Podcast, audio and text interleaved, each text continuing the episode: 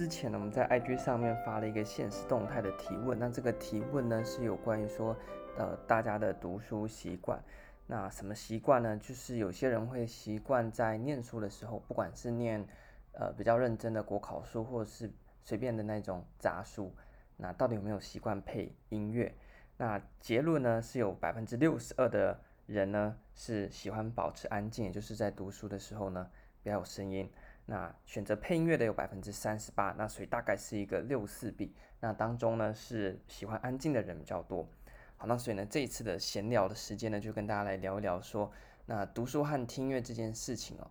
呃，因为这个很个人化的东西，所以我就就我自己的经验来跟大家呃做个分享。那因为呢，他的我就问说，大家习惯念书是要配音乐，或者是保持安静？没有再进一步问说，那那些大概三成八的人。就是选择要听音乐来念书比较念得下去的人呢，啊，具体来讲，他们又是喜欢听哪一种类型的音乐？是有最简单的分法，我自己的分法可能是那种呃纯音乐，就是完全没有任何的人的声音，就是单纯的音乐。那单纯的音乐又分成那一种古典音乐，或者是比较近期的一些音乐，或是有人喜欢放一些什么冥想音乐之类的。那么有人声的呢，当然就包含流行歌曲啦，或者是有人喜欢听合唱团的啦。或者是可能有人在听韩团啊、日团的啦，或者是欧美的，不管，反正呢就是有人声的，但是我就没有再细问了。那我自己呢，其实在过去的呃一些分享里面，我谈到说，在准备国考的时候，我想压力是非常的大。那这个大的压力呢，有时候你会觉得说。是在你释放掉压力的那个瞬间，你才意识到你自己有压力。就是你平常都觉得说，OK 啊，我这个心理素质感觉还蛮强的，应该是没有什么压力可言。那我每天呢，就是一个非常呃照按部按表操课的状况。那压力呢，对我来讲应该不是什么问题。那你至少还没有念到崩溃的感觉。但是呢，有时候你是在某一个瞬间，那你有一种突然有一种压力释怀的感觉的时候，你才意识到说，哦，原来我自己好像有这么大的压力。那其中的一个方法呢，就是，嗯，这次要聊的要搭搭配音乐这件事情。那我自己呢是在准备国考的时候啦，有时候念书的时候，因为太安静了，你你想看一天，像我之前是早三午三晚三，就是一天早晚各念三个小时，所以一天最少会有九个小时呢，要么就是在念国考，要不然呢就是在写论文的东西。那这个有时候呢，呃是非常非常枯燥的，也不是枯燥，就是因为你没有其他事情，就是坐在。你的桌子前面对着电脑，或者是对着那本书，在那边看看看嘛。所以说实在的，有时候没有一点声音在旁边轰轰轰的这样子，好像就觉得有点有点真的是有点无聊啊。那因为读书的时候大部分都是用眼睛嘛，就是你的视觉在在看，所以可能那时候这个大脑里面对应到视觉的地方呢就比较发达。那其他的部分呢，可能就没有在运作吧，所以就觉得说好像要把这个听觉的部分也把它加进来。那所以我之之前呢，有时候在念书，并不是说我、每次念书都一定要放个音乐啊，或者是要搭配个什么东西，只是偶尔啦会希望呃放放个音乐再当个背景，然后在那边呃比较不会觉得好像念得很无聊，至少感觉有一种被陪伴的感觉、那用听什么音乐呢？大部分啊，因为在念国考的时候，对于呃我们备考生来讲，还是需要一定的注意力，就是你的专注度还是要放在你的读的东西，或者是我在打论文的时候会需要思考嘛。所以呢，就是以这种没有人的声音的音乐为主，因为有人声，就是你会下意识的想去听他到底在唱什么，或者是下意识去被他的歌词啊带走。所以呢，大部分就是放这种古典音乐，比较没有人声的。那我最常放的呢，在国考的时候呢，原本啊，我比较喜欢听的是马勒的交响交响乐，但是后来呢，在国考的时候发现贝多芬其实对国考生来讲算是一个非常好的神器哦。那呃，所以这一集呢，来跟大家分享一下贝多芬和马勒的音乐要怎么样子去搭配。如果你有兴趣的话，那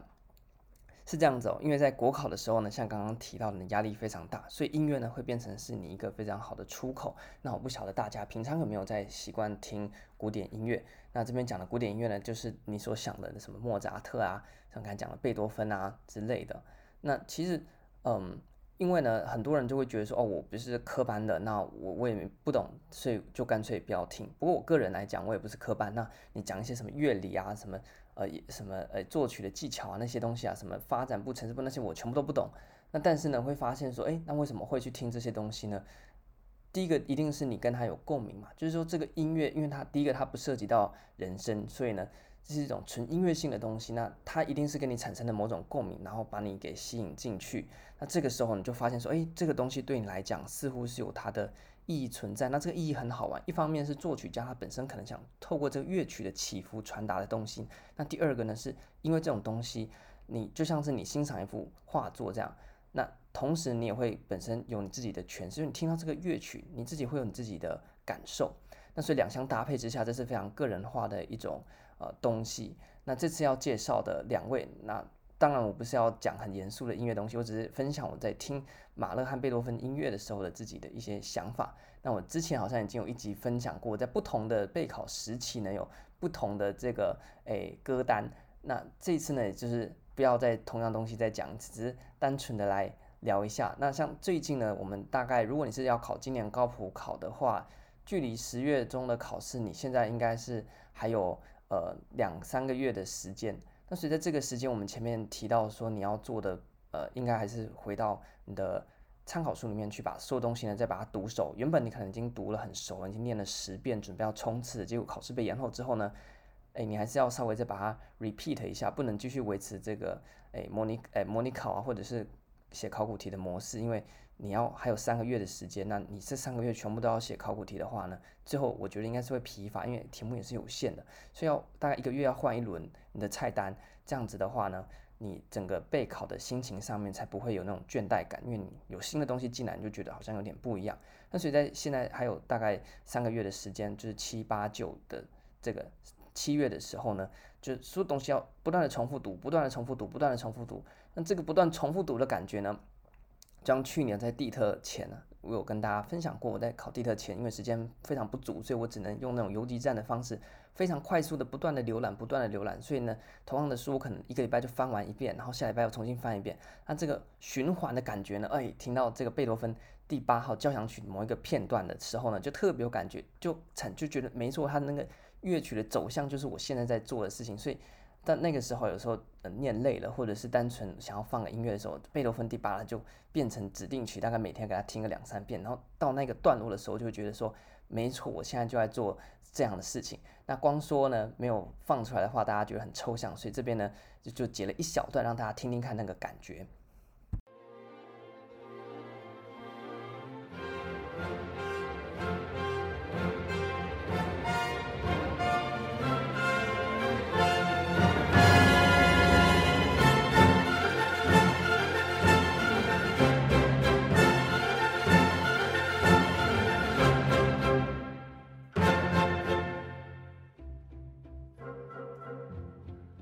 所以呢，大概是这样子的一个感觉。那是贝多芬第八号交响曲的第一乐章。那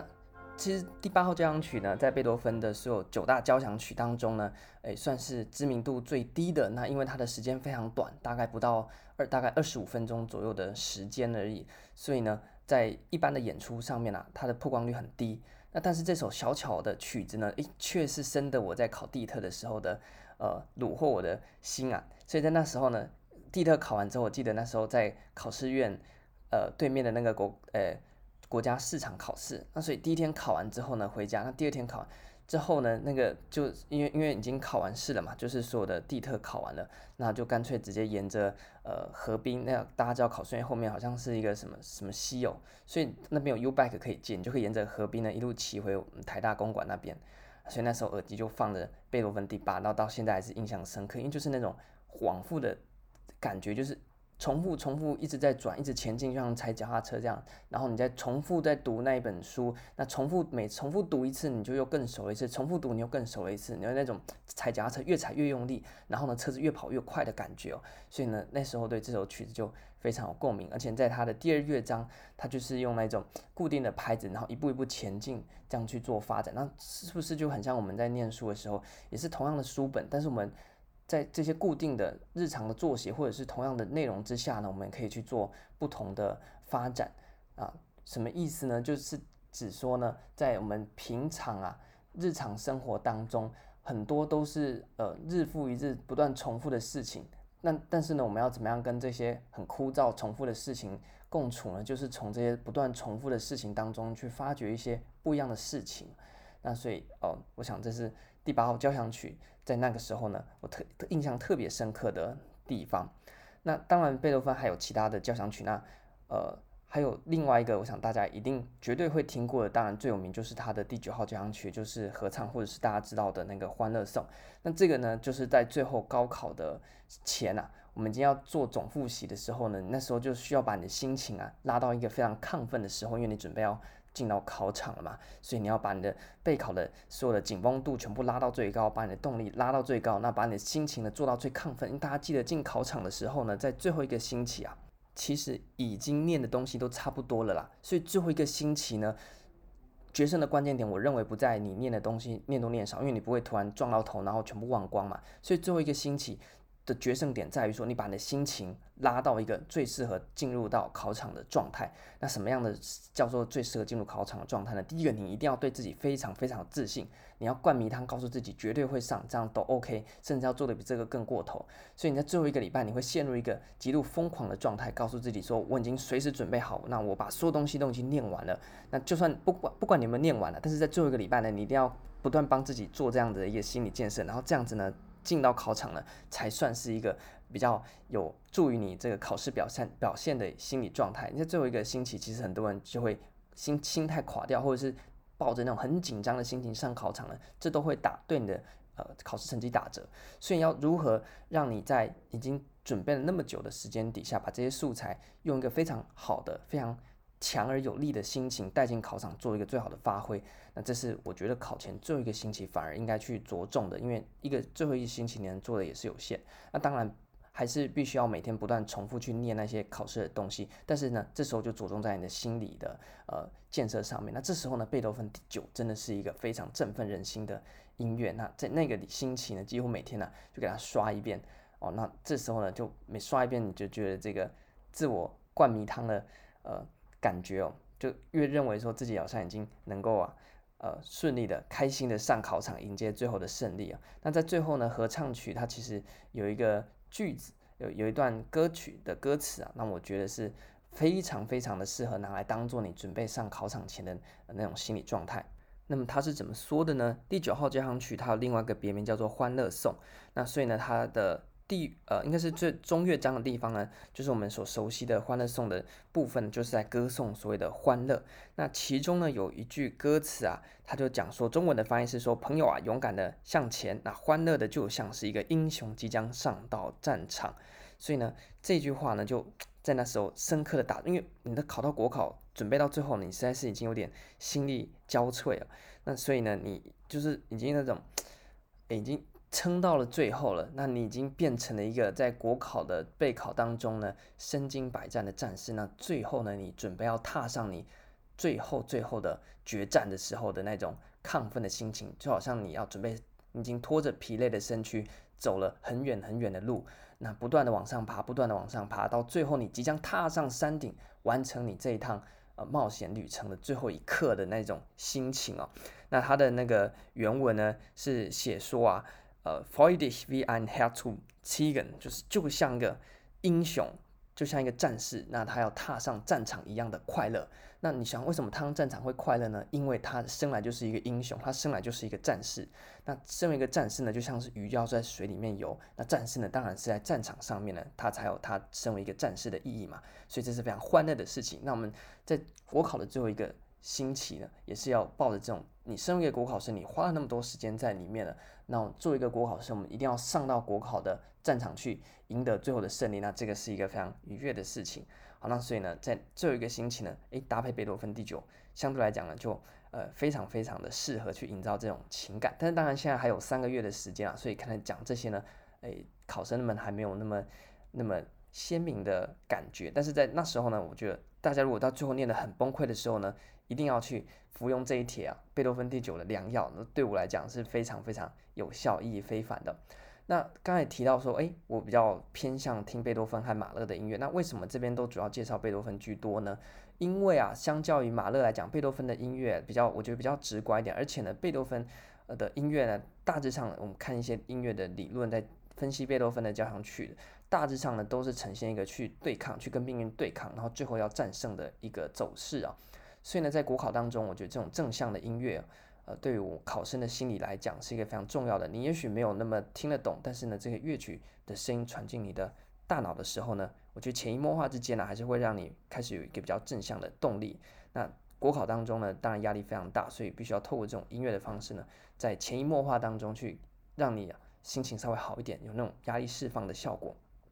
那么另外一位呢，就是马勒。那为什么一开始很喜欢听马勒的交响曲，后来到呃备考的过程当中呢，比较少听马勒，是因为啊，马勒的音乐相较于贝多芬来讲呢，呃，他的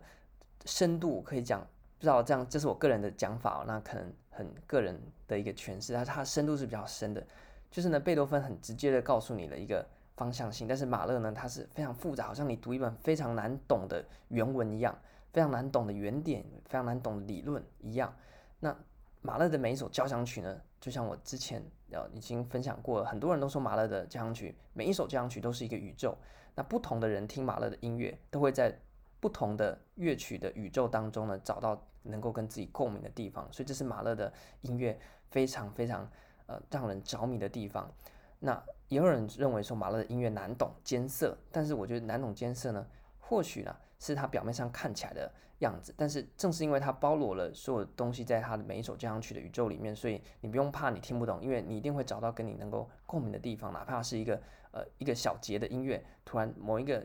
某几个音符的组成，那触动了你，我觉得这都是马勒每一首交响曲一定会给你的一个感受。可能一个小时多的音乐听完，你可能就对其中的十秒钟特别的有共鸣。我觉得这个是马勒的音乐所做得到的。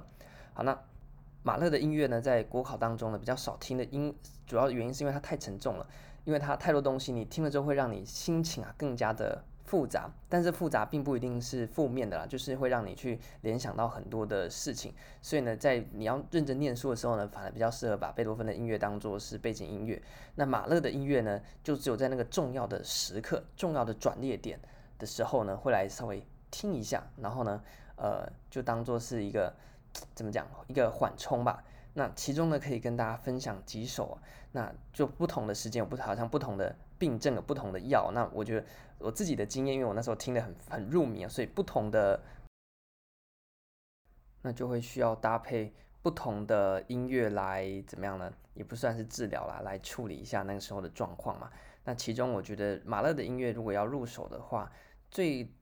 最怎么讲呢？最具疗愈性的，我觉得应该是第二号马勒的第二号交响曲，因为它是涉及到，因为第一号交响曲在讲巨人嘛，那第二号交响曲呢，就是指说啊，马勒在探讨一个议题，就是说那人死了之后的状况是什么？那马勒的这边，如如果大家熟悉马勒的音乐，这个应该是一个呃大家都会了解的事情。那如果不了解的话呢，你可以去多看看啊。就是马勒的音乐呢，大家探讨都是一个非常都是人生里面最深层的问题，就是生与死啊。的类似这样子一个最深层的问题，那我想可能有些人在准备国考当中呢，也会觉得说压力大到觉得活着真的是很痛苦的一件事情。那所以马勒他的音乐就在处理这么深层的事情，所以我才会讲他的音乐相较来讲，贝多芬更具的有深度。那所以我觉得，如果你有在念念国考，真的面临到心理非常大的一个压力、挫折，或者是对活着的意义开始感到怀疑的时候呢，不妨去听听马勒的音乐，他不会那么直接的告诉你答案，但是我觉得你一定能够跟他的乐曲呢产生一点。共鸣，那所以在第二号交响曲呢，就是在探讨说，那某一个就是第一号交响曲的巨人啊倒下死了之后呢，到底会有什么样的一个后续的发展？那所以呢，哎，这边就不不不那个啦，不爆雷啦，就是那如果大家有兴趣的话，可以去听听看。那最后呢，我想那个结局会让你非常的感动，因为我现场呢只有几次啊，嗯，在国家音乐厅有一些演出嘛，那当然这种是必听的曲子，去现场听真的是。听到后来，到最后面乐曲的呃最最极致的爆发的那个时候，你确实会感受到说，不晓得大家有没有这种感觉哦，就是也不算是鸡皮疙瘩，但是就觉得你的那个脑脑子里面确实是有东西被释放出来的感觉，但是我也不太清楚那到底是什么。就是在在我看你可能有一些人在看一部片子或听一首歌，到那个很感动很感动的时候，你会有个全身脸有点。打冷战的，或者有点起鸡皮疙瘩那种那种感觉哦，那我觉得就是一种能你的压力被释放了吧，就是一种释怀的感觉，会觉得通体舒畅的感觉。那你在听现场的，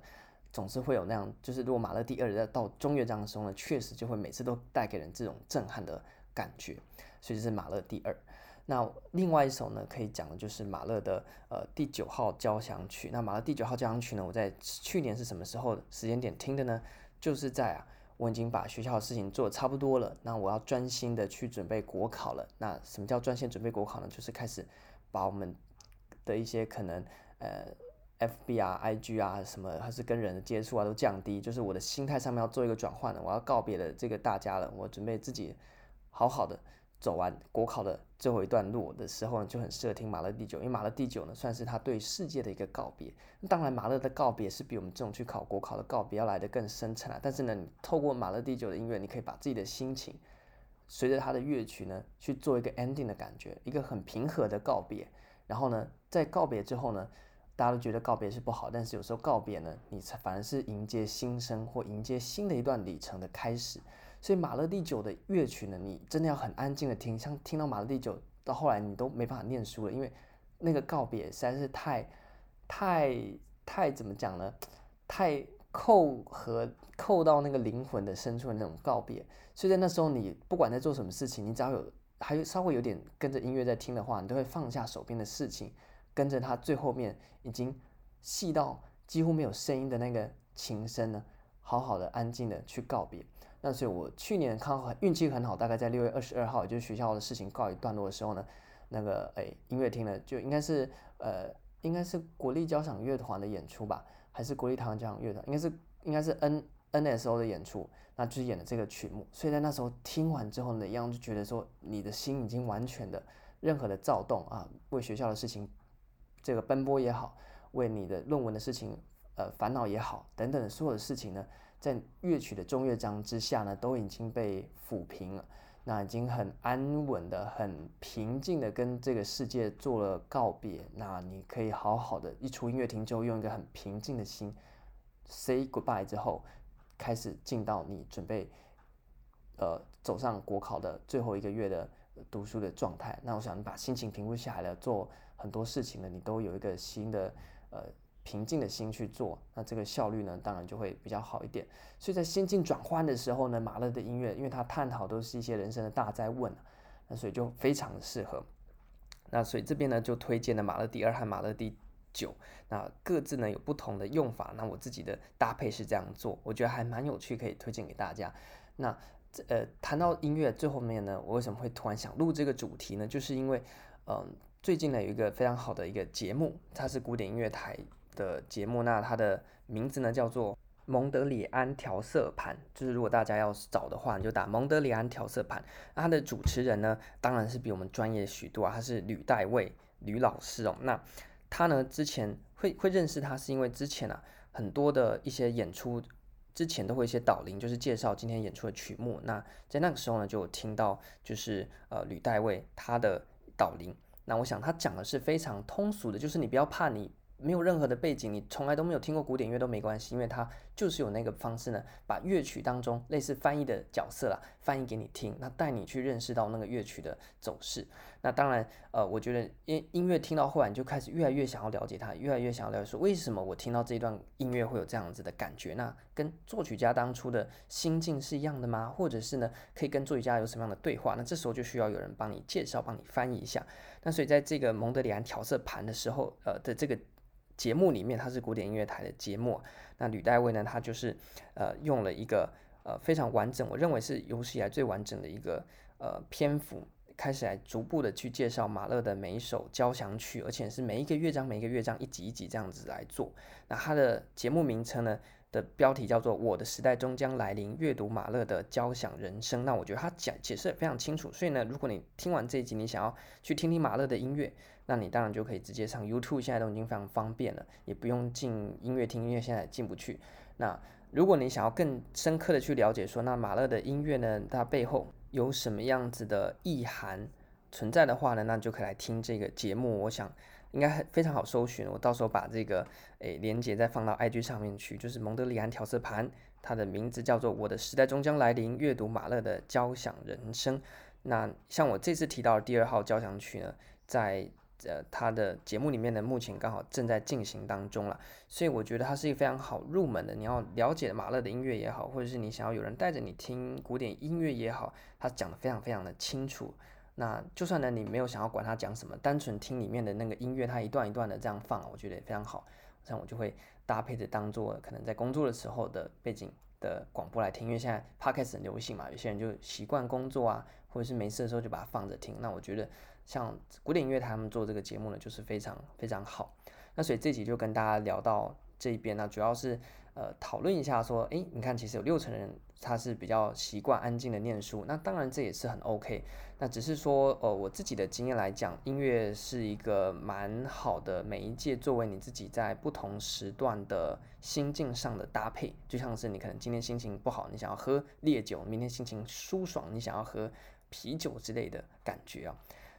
所以这次呢，跟大家分享了在不同的时期，那我在不同的心理状态。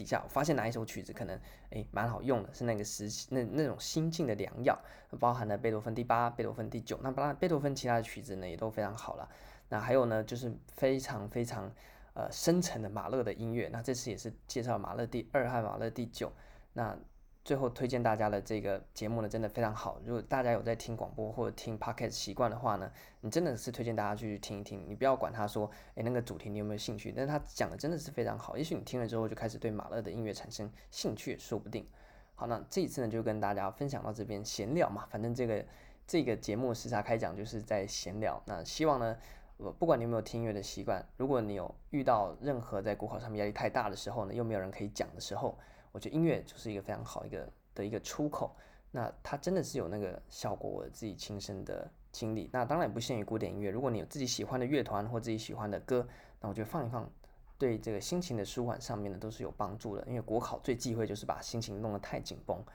所以呢，大家在顾心情的时候，顾你的心理状态的时候呢，也不妨可以透过音乐的良药来帮助大家度过我在备考的时候的心理上面的那种压力也好，那种烦闷也好，那都是一个非常好的出口。这集呢就跟大家讨论到这边，感谢大家聆听。